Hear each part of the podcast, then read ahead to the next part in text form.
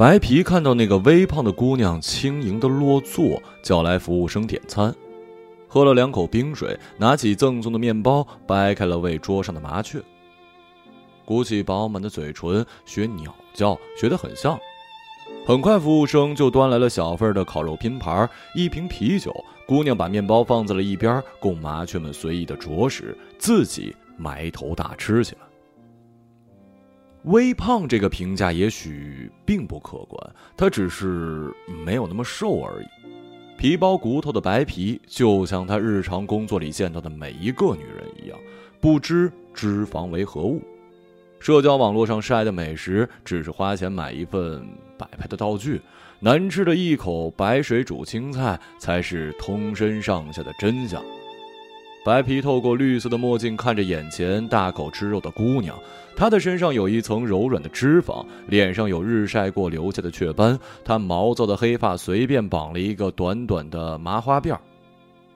当然，白皮之所以盯住了他，并不是因为以上的种种没什么特别之处的原因，是他在脑袋嗡的一声之后，看见了这张脸的另一种样子，像一阵电流从头皮麻到脚趾。嘿，中国人。白皮摘下墨镜，径自走过去，在姑娘的对面坐下。姑娘略微诧异的抬起头，嘴边有浅浅的梨窝。嗯。麻雀越来越多了，白皮看到面包周围围来了十几只，它们不是麻雀，是云雀，声音很好听的。所以你是蒂娜？姑娘更惊讶了，放下手里的刀叉。普拉卡老城区的街头熙熙攘攘，露天咖啡馆坐满无所事事、对着水喝冰咖啡等落日的当地人。傍晚的日光汹涌倾泻，裹挟着彼此对面的两个人跌落进匆匆的大河。涨起的潮水飞速退去，像倒转了一枚沙漏。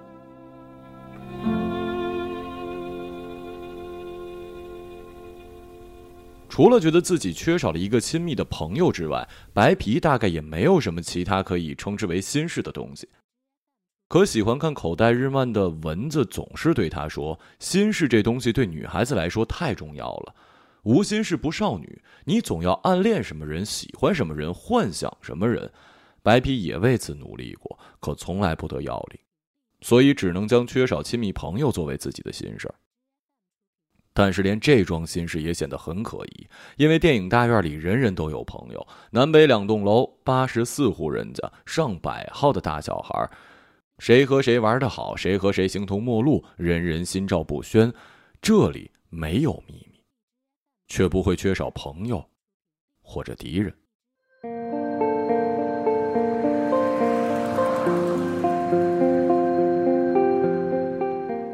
所以，住在北栋四单元三零一的白皮和住在楼下二零一的蚊子以及二零二的小熊是最要好的伙伴，就连白皮的名字也是小熊起的。因为白皮姓白，皮肤又白，唯一的爱好就是打麻将。久而久之，连白皮都快忘了自己叫什么了。可这并不是亲密，亲密只存在于蚊子和小熊之间。从出生那一刻，注定活成了连体婴儿，是朋友，是恋人，甚至是家人。蚊子同小熊说的话不一定会同白皮说，但是同白皮说的话一定会同小熊说。白皮有时候会想：那么我同谁去说呢？白皮妈倒是常在吃饭时一面给白皮夹菜，一面问他学校里的事儿。有什么事儿啊，就跟妈妈说，就是犯了错也不要怕。有什么想不通的、想不明白的，都可以说。妈妈是天底下对你最好的人，知道吗？可是这个天底下对白皮最好的人，要求似乎也是天底下最多的。他不许白皮留长发，不许白皮对漂亮的衣服表现出向往，不许白皮追星，不许白皮同男生说话。他说：“你以后要做凭本事吃饭的人。你妈我没什么本事，但可以养活自己，养活你。你要比你妈妈过得更有出息。那种靠皮相吃饭的女人，别人是看不起的。长得好看就会被别人看不起吗？”白皮不懂，因为大院里最好看的蒂娜永远是圆心，没有人看不起她，大家都喜欢她，和妈妈说的一点都不一样。长大之后，白皮很容易就明白了原委。不过是他在职高当老师的爸和长得像香港明星一样的女学生私奔之后，音信全无。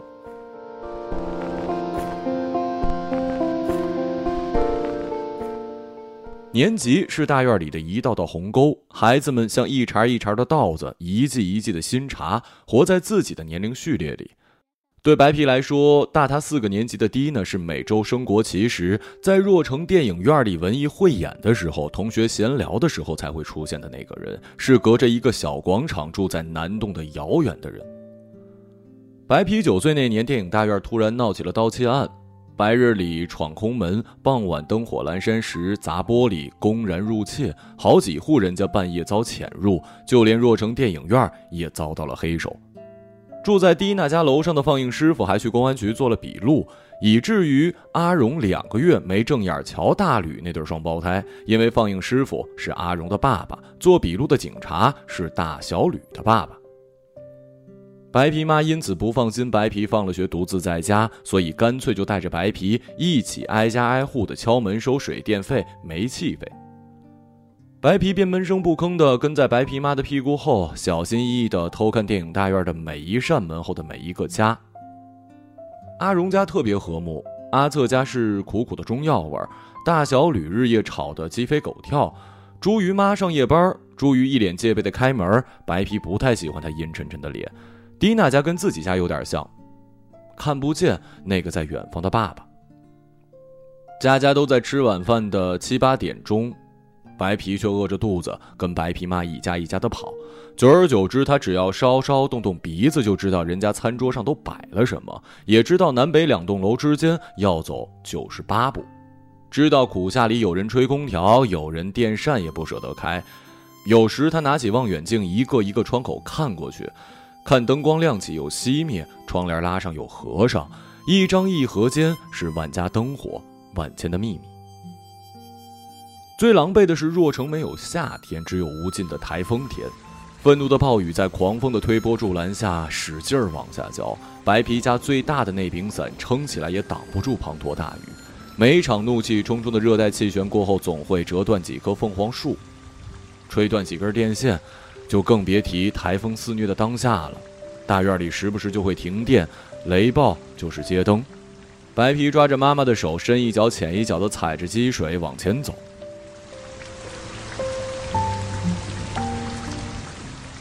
就是这样一个停电的台风夜晚，蒂娜妈妈打开门，看到浑身湿透的母女俩，你们也太敬业了，难怪年年都是先进。哎，进来吃点东西吧。白皮妈极力推辞，两个大人相互客气了好久，最终白皮被留下来接受蒂娜妈妈的好意。白皮脱掉快要泡坏的凉鞋时，长舒了一口气。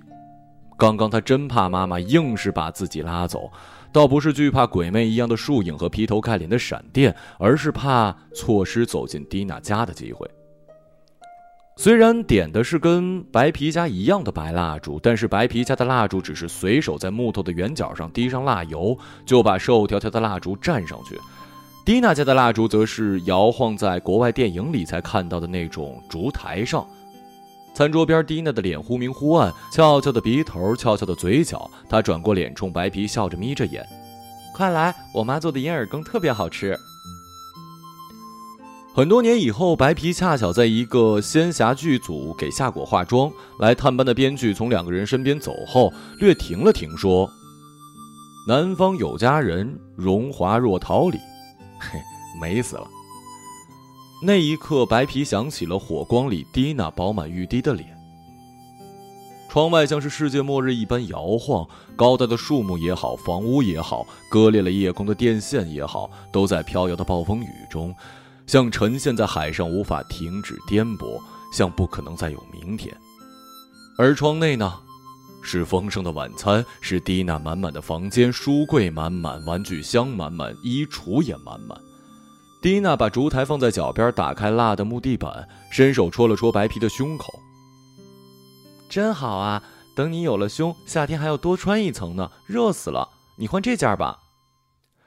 蒂娜找出一件配白色灯笼袖衬衫的牛仔背带裤，催促白皮换上。她的热情让白皮这个小不点儿根本无法说不，好像她的好看没人可以否认。蒂娜还就着烛光给白皮画了一抹口红，两个人对着镜子痴痴的笑。蒂娜妈妈拿着奶油蛋糕和甜牛奶给两个小姑娘，白皮特惊讶，他以为蛋糕只有过生日的时候才能吃到。那一口厚实的奶油裹入口中，蒂娜笑着给他擦掉嘴边的残渣。当晚，白皮回了家，躺在床上翻来覆去睡不着。蒂娜借给他的衣服被白皮妈利索的洗完，挂在阳台。白皮夜里爬起来去看了好几回，蒂娜的裙子跟自己的不一样，就好像自己的爸爸是永远不会出现的，而蒂娜的爸爸是出国一阵子就会带回很多的礼物。大雨一直滂沱，天光一直闪烁。他想起高自己一头的蒂娜，穿着背心短裤，胸脯鼓鼓的样子，低头看了看自己枯瘦的身板。是在这个第一次失眠的夜晚，白皮有了想要长大的念头。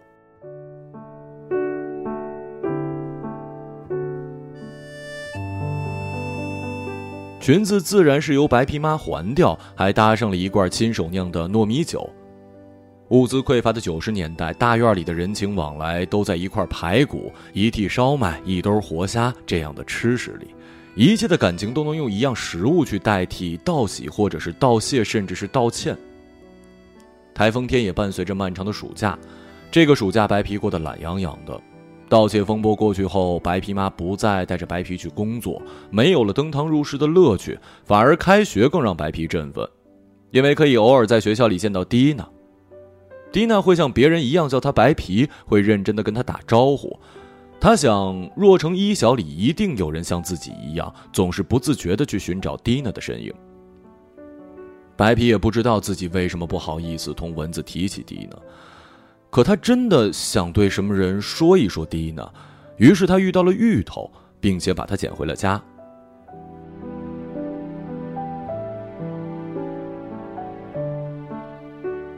芋头是一只皮毛参差的小土猫。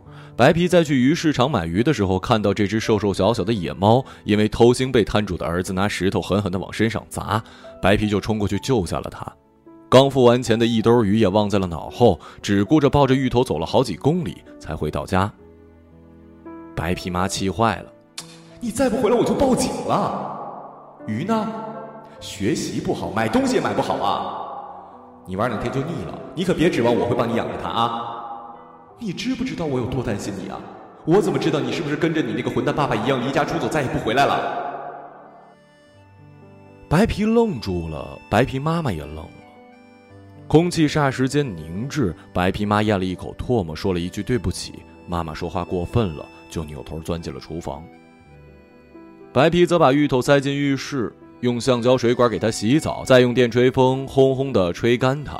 芋头也不挣扎，舔舔爪子，舔舔胸口，翻身躺下，抱住白皮的脚踝，轻轻地啃了两口。从那天起，芋头成了白皮期待已久的亲密朋友。白皮每天回到家，就跟芋头同样的姿势趴在自己的小床，说很多话，说班上发生了什么怪事儿，也说小熊和蚊子。说到小熊的时候，会习惯性的撇嘴、翻白眼儿。他不喜欢小熊，觉得小熊跟朱玉一样，头顶都有一块乌云。当然，也说没有碰到蒂娜，穿什么衣服，别什么发卡，和什么人走在一起。要是没有看到，也只会对着芋头叹气。芋头盯着他，有时一把扯过他头发，放在一边，用力的舔一舔。邀请蒂娜到家来看芋头，花费了白皮半个月的时间下决心。好不容易鼓起勇气，在学校里照面时，飞快的脱口而出：“放学来我们家看猫好不好啊？”却在欢天喜地回家时，发现芋头不见了。无论是过去还是后来，白皮都没有同白皮妈那样吵过架。大多数时候，他都是顺从的。可刮着鱼鳞的白皮妈居然就那么轻轻松松的说把芋头送人了，是那种轻松让白皮想要推开窗户跳下去。那一刻，他才知道愤怒的结果是无惧，连死都不知怕。好在他没有跳。只是夺门而出，蹲在墙根嚎啕大哭，拳头使劲往墙上砸。蒂娜惊讶的站在他的面前，手里还拎着一袋活虾。怎么了？我给芋头带了虾。我妈说猫最喜欢吃虾了。我妈把芋头送，我妈把芋头送走了。芋头，芋头是我最好的朋友。妈妈们总会做一些他们认为是对你好的事儿，你妈会这样，我妈也会这样的。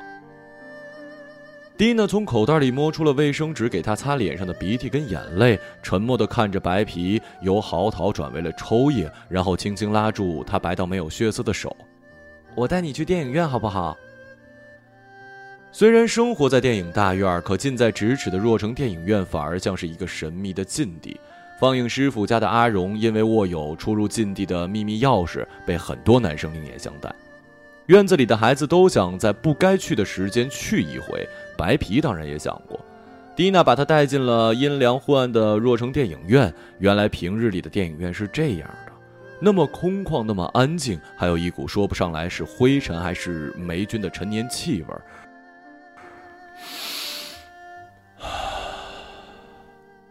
白皮用力吸了一口，这味道竟然有一点沉迷。蒂娜带他爬上逼仄的木质楼梯，爬进狭窄的放映厅。阿荣正在跟小工倒腾放映机玩，可白皮在他们眼里是一个可以显摆点优越感的小屁孩，所以他们很乐意给他们讲电影是怎么放出来的，胶片是怎么记录图像和声音的。最后四个人就趴在放映窗口一起看了《茜茜公主》，罗密施耐德像是一个白白的粽子一样可口。蒂娜突然说。白皮，你有点像外国人呢，白的让人嫉妒。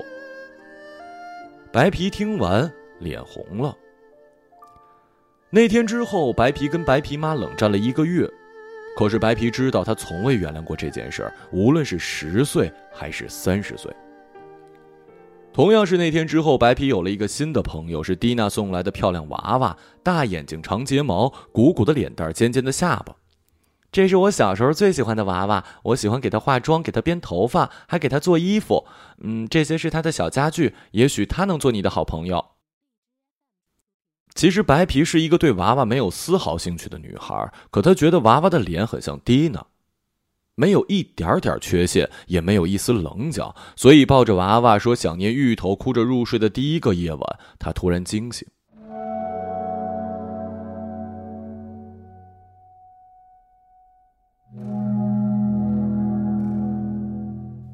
发现娃娃坐在自己的椅子上，优雅的喝着红茶。白皮揉了揉眼睛，竟然没有一点点的恐惧。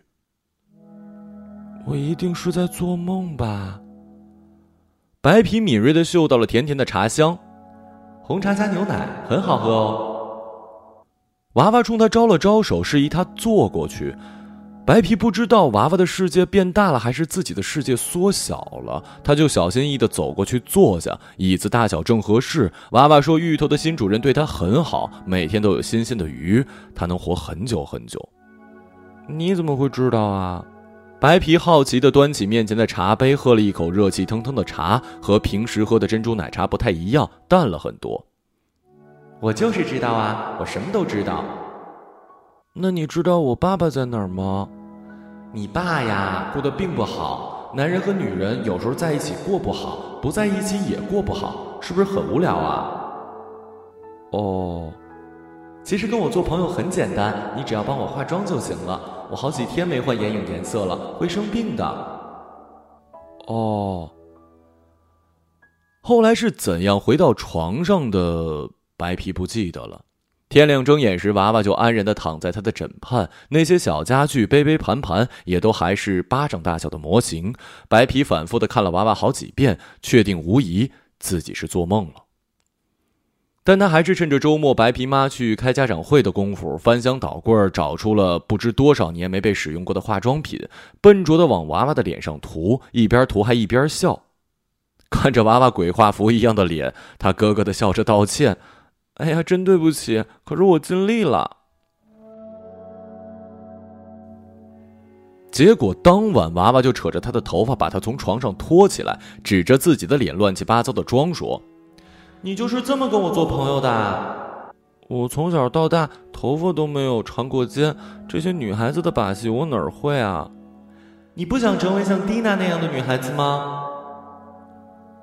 被这么突然一问，白皮呆了片刻。他说：“我也不知道，大院里很多人都想成为蒂娜，可我好像不是，我说不好。”好啦，我知道了。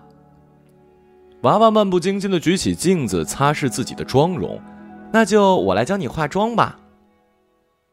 于是娃娃真的打开自己的梳妆盒，给白皮化起了妆。白皮闭上眼睛，任凭娃娃摆弄着自己的脸，就像日后他手里摆弄过无数人的脸。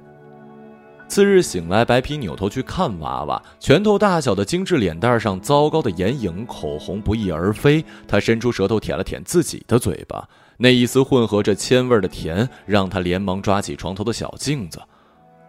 完了，难道自己梦游了？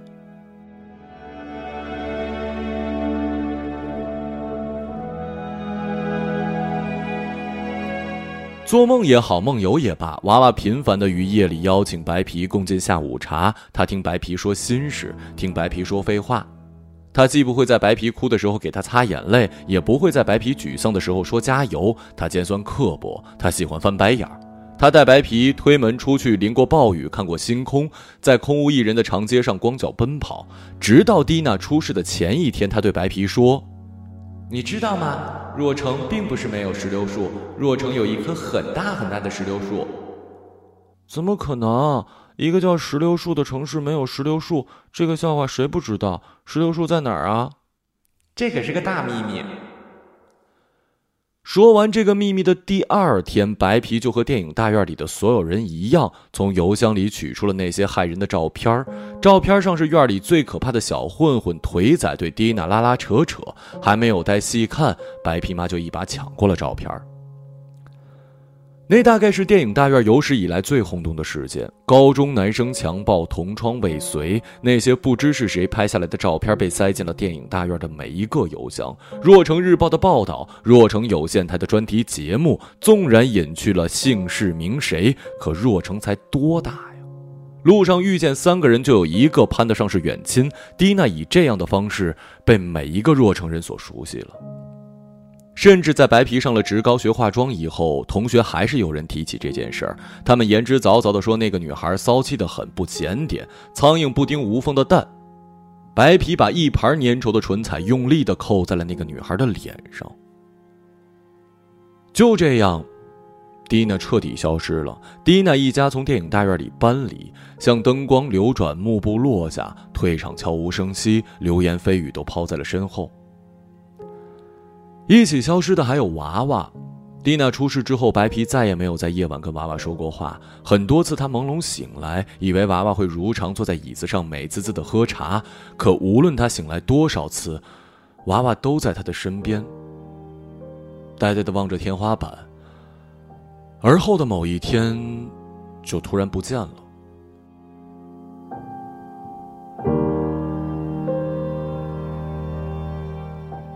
白皮找遍了房间的每一个角落，甚至广场边的垃圾桶，坐在被自己刨出的一堆垃圾旁。十二岁的时候，他想起芋头，想起娃娃，想起再也不会见到蒂娜，甚至想起素未谋面的爸爸。忽然明白了，他什么都留不住，无论是多么重要的人，都会离开他的。长大不是细水长流，是忽然之间。对白皮来说，长大就是在那个黄昏，回想起来都是垃圾腐朽的气味。后来的日子就像是瀑布，白皮是一股脑往下冲的水流，只管闭着眼卯足劲儿，不管冲的有多险多远。他蓄起长发，攒零用钱买中意的裙子，把明星海报贴满卧室。白皮妈撕一回，他贴一回。纵然旷日持久，可终究凭耐力大获全胜。白皮妈发现自己再也无法管束这个每天都在长高的女儿了。白皮长到一米七五，比白皮妈高出两个头时，白皮妈知道自己输了。职高毕业之后，白皮去过深圳，去过北京，去过上海。画过均摊下来一张脸不足三十块的公司年会，画过无数新娘妆，也驻扎在横店跟妆到虚脱。白皮不在意这些辛苦，他混迹这个曝光率极高的行业，做幕后的一颗螺丝钉。看过的付出与不幸太多了，他深知任何行当里所谓的成果，无非是死磕到底的坚持和为数不多的运气。他坚持下来，赚了一些钱，成为蚊子口中酷酷的明星造型师。但他依然没有在这条湍急的大河中抛锚。他去法国学习，穿梭于各大秀场的后台。别人眼中这大概叫做进取心，可白皮躺在自己的小公寓里，只有一个念头：他不能停下，他永远不想再做那个被留在原地的人。蚊子说：“白皮的手有魔力，被他抚摸过的脸庞一定会爱上他。”也许吧。白皮有过一些无疾而终的暧昧。常驻香港的三年里，他只有过一段可以称之为确定的关系，是和一个美的、缱绻的、湿润的女演员。他们同居了八个月，后来圈内公认的那八个月是女演员衣品妆容的巅峰。白皮愿意在香港八月潮湿的绿意里一遍遍探索她的脸庞与身体，熟忍她每一个痣的位置，暗晓她每一个细微的表情。后来回想，那是两个人共同事业的上升期，出门披荆斩棘，回家拥抱取暖，对明天有所期待。没人去想多年以后，这会是一段佳话还是不堪的丑闻。割断这一切的是割开白皮妈小腹的手术刀，恶性肿瘤模糊的边缘，就像白皮自己的生活一样。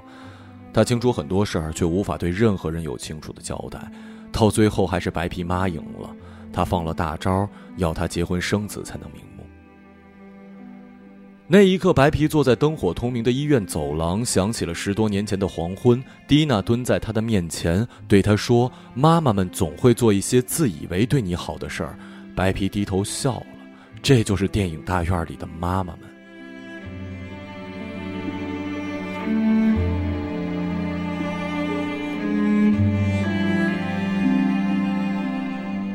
他承认自己没有看起来那么酷，他输得很迅速，没有僵持对垒，几乎原地变节。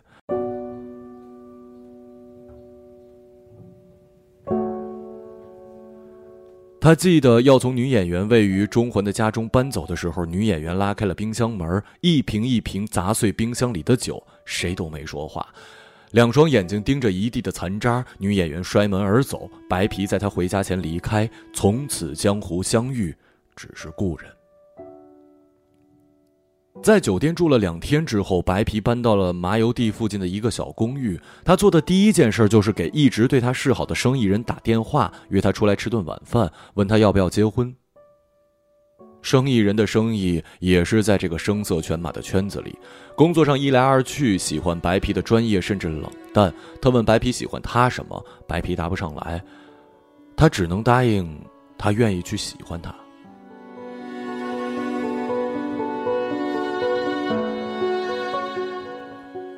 他知道自己并不冷淡，他只是一直在寻找，不是寻找男人，也不是寻找女人，是寻找一个亲密的人。小小的婚礼在香港举行，白皮没想到女演员会来。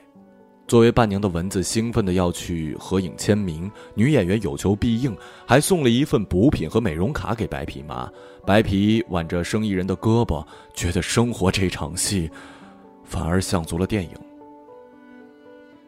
白皮不知道。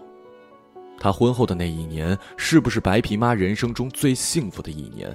白皮减少了工作，大部分时间在香港的家中陪伴白皮妈，有时候去看医生，有时候去餐厅或者海边虽然白皮妈还是念叨着要他去工作，去要小孩可白皮知道，这个女人的一生没有被人好好陪伴，她愿意陪伴她这最后的一段日子。白皮妈越来越瘦，像是一颗熟透的果实，不断的萎缩，最后缩成了一盒轻轻的骨灰。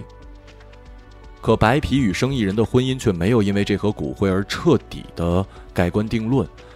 他们最大的问题或许是没有问题。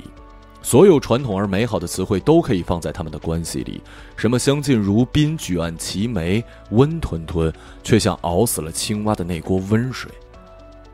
熬到最后，两个人都尽了全力。生意人离婚后，很快娶了一个经纪人，生了一双儿女。白皮匆匆地赶回了若城，参加蚊子跟小熊的婚礼。直到坐在早已不再放映任何电影的若城电影院，白皮才觉得周围一切变得真实起来。一对新人在台上抒情，他不自觉地回过头，抬头去看那个没有光束打出来的放映口，仿佛还能看见四个孩子挤在那儿看茜茜公主的美丽情事。接下来要去哪儿呢？白皮翻看手机，朋友圈里各种各样的活动、大秀、影视剧，他真怀疑这个世界有没有哪怕一秒钟是没有人在为娱乐别人而卖着力的。走出依旧乏味没味的若城电影院，外面下起了零星的小雨，他伸手去接柔软的雨水。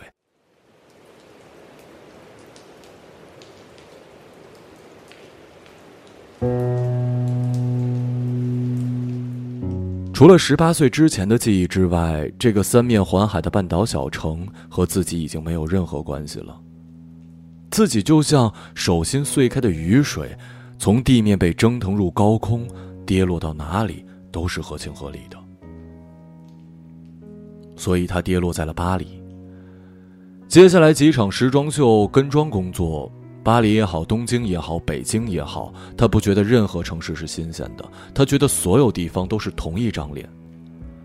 时装秀结束之后，他又跟随一对拍婚纱照的明星夫妇奔赴希腊，在给别人化妆编发的时候，他有一种亲手涂抹出幸福的错觉。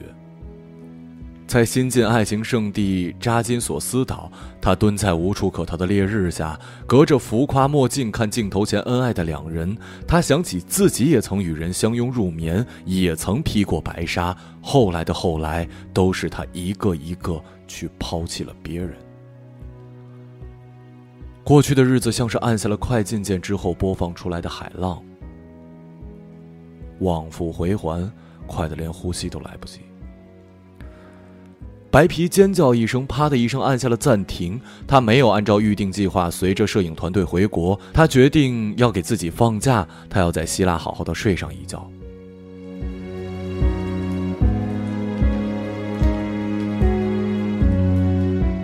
这是他在雅典漫无目的打发时日的第三天。女孩问他：“我是蒂娜，你是？我是白皮。”蒂娜睁大原本就圆圆的眼睛，白皮忽然看到了五千个日夜的影子从这张素面朝天的脸上掠过。蒂娜起身去前台拿了一瓶啤酒，递给白皮。这么多年，这么多年，这么多年，你是我唯一见过的那时候的人，像假的一样。蒂娜笑了笑，三十岁上的她依然有赤然天真的笑。她没有那种致命且标准的美貌，她甚至不如高挑的白皮在人群中更容易被人注意。可白皮依旧觉得她是自己见过最好看的人。因为有太多的问题，所以反而无从说起，只好说工作，说日常，说有的没的，事不关己。所以你是在休假？那不如我们一起，我正好要送个东西给老同事。那是一个很小很小的岛，不会出现在任何地图上。那个岛叫做休普诺斯。很有意思吧？睡眠之神的岛，休普诺斯岛，白皮从未听说过。当然，若城那些大大小小的离岛也不会在地图上拥有自己的位置，它们那么小，对世界来说无足轻重。蒂娜笑了，想起了若城，对不对？我每到一个沿海城市，都会觉得很像若城。其实那些城市千差万别，可我觉得他们和若城是一样的，都是站在陆地最边角的地方，看着那些大陆板块碎片一点一点远离。睡眠之神的岛屿，所以可以好好睡一觉，像短暂死亡，劫后余生。白皮一口答应了。路上走了两天，他们从雅典出发，转了三次船，途经岛屿一个比一个小，一个比一个荒凉。渐渐消失了游人，只剩下漂浮在岛上的寂静农庄。登上休普诺斯岛后，太阳毒辣，面朝湛蓝大海，是一片错落的墓地。他们安静地穿过墓地，走向了漫长的山路。白皮觉得自己好像进入了某种静止，或者说是被无限拉长的时空，时间的流动变得缓慢而无望，就像死亡一样的睡眠。走了很久，到了一栋小房子眼前，门廊下正在看报的高大老头张开通红的双臂，分别拥抱了蒂娜跟白皮，把他们带进屋里去喝茶。蒂娜从卡其色的防水布包里摸出了一个资料袋儿帕西提亚上个月去世了，我把他所有的资料影印了一份给你。谢谢。老头耸耸肩，接过资料袋儿他拿出一张照片，举到蒂娜跟白皮面前。她多美，是不是？虽然他失明了。照片上的老头看不出比现在年轻多少。他坐在那儿，身边趴着一头狮子，阳光落在狮子金黄的毛上，又威风，又温驯。他是我到肯尼亚之后救助的第一只野生动物。他失明了，只能永远住在保护区。我非常爱他。那么高大的南欧老头，有着那么坚毅的军人面孔，眼睛却红了。那天晚上，白皮跟蒂娜躺在木质屋顶上看无尽苍穹的繁星闪烁。所以你一直在非洲工作吗？也不是，去那里都是志愿者，大家因为各种各样的原因，在各种各样的年纪去做志愿者，有的很短暂，有的很久，有人去过一次就消失了，有人一去再去。我每年都会去很久。所以，那件事之后，你到底去了哪儿？白皮终于还是问出了口：“我爸带我们出国了，从中东到北非到法国，我没有再回国。可那件事已经过去那么久了，为什么不回去啊？那件事儿啊，我都快忘了，不是什么大不了的事儿。”白皮忽然词穷，那个瞬间，他觉得自己从不曾了解蒂娜。我们在保护区救治的动物都要放归野外，没人舍得，却必须要这么做。要放手让他们走才是对的，这是我学到最重要的一件事儿。小时候我好像对你说过，妈妈们总是在做一些自以为对我们好的事儿，其实我们有时候也在对父母做着同样的事儿。因为爱，我们反而会做错很多事儿，多荒谬啊！蒂娜说完，深吸了一口气。这里的纬度比若城高很多，可却那么热，真是神奇啊！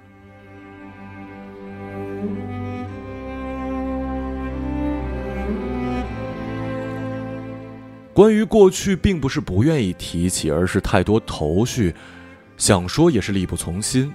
至少白皮是这样，所以他没有再追问下去。在岛上停留两日之后，他们启程返回雅典。抵达时已是凌晨两点，便在港口附近找了一个看上去还算安全的酒店，只剩一间房。蒂娜问白皮是否介意，白皮说：“你不介意就好。”蒂娜在办理入住时，白皮去旁边的二十四小时便利店买了酒。蒂娜笑着说：“这么懒汉的国度，竟然有人愿意上夜班。”房间不大，他们坐在阳台，白皮抽着烟，蒂娜喝着葡萄酒，远处可以看到渭城山。我还有一个问题。白皮透过自己吐出的烟圈，模糊的看着蒂娜的侧脸，翘翘的鼻子，翘翘的嘴角，她像一块玉石埋进尘土。她不再是钻石，它是价值连城的古董。是你带走了吗？你给我的那个娃娃？不记得了。小时候的事儿，有些像真的，有些像假的，最后分不清也记不住了。蒂娜趴在栏杆上，狭长而安静的街道像是被遗弃了一般。传说那个岛是修普诺斯被宙神惩罚后跌落人间的地方。海仙女帕提西亚在那儿救了他，并嫁给了他。老头的妻子是在救帕提西亚的时候被盗猎者误打死了。他很爱他的妻子，一个人可以很爱另一个人，也许就是这世上最难也是最好的事儿了吧。蒂娜说完，放下酒杯，回屋洗了澡，躺在床上。她说太累了。白皮一直在阳台抽烟，一根接一根，直到他听见房间里传来均匀的呼吸。他掐灭烟蒂，走到床边坐下。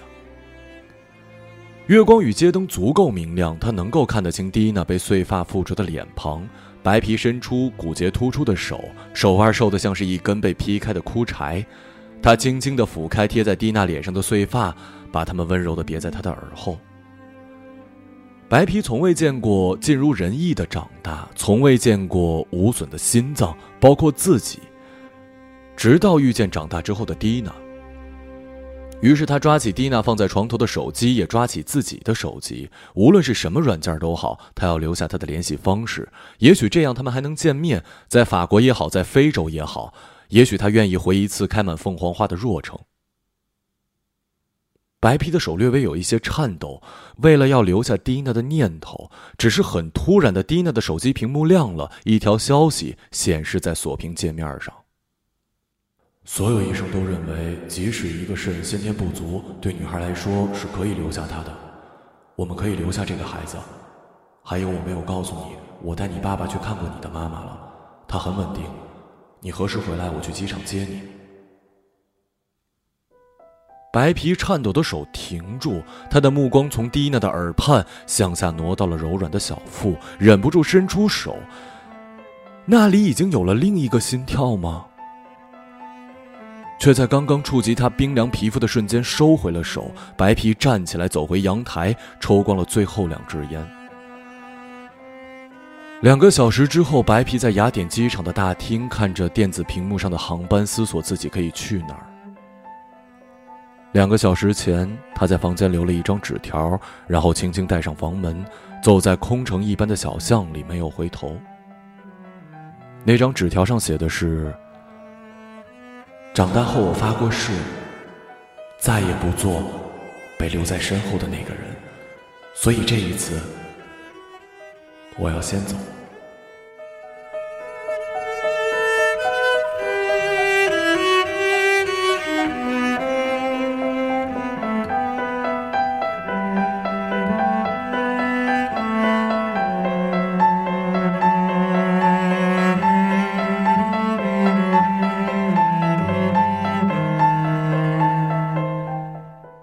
一个朗读者，马晓成。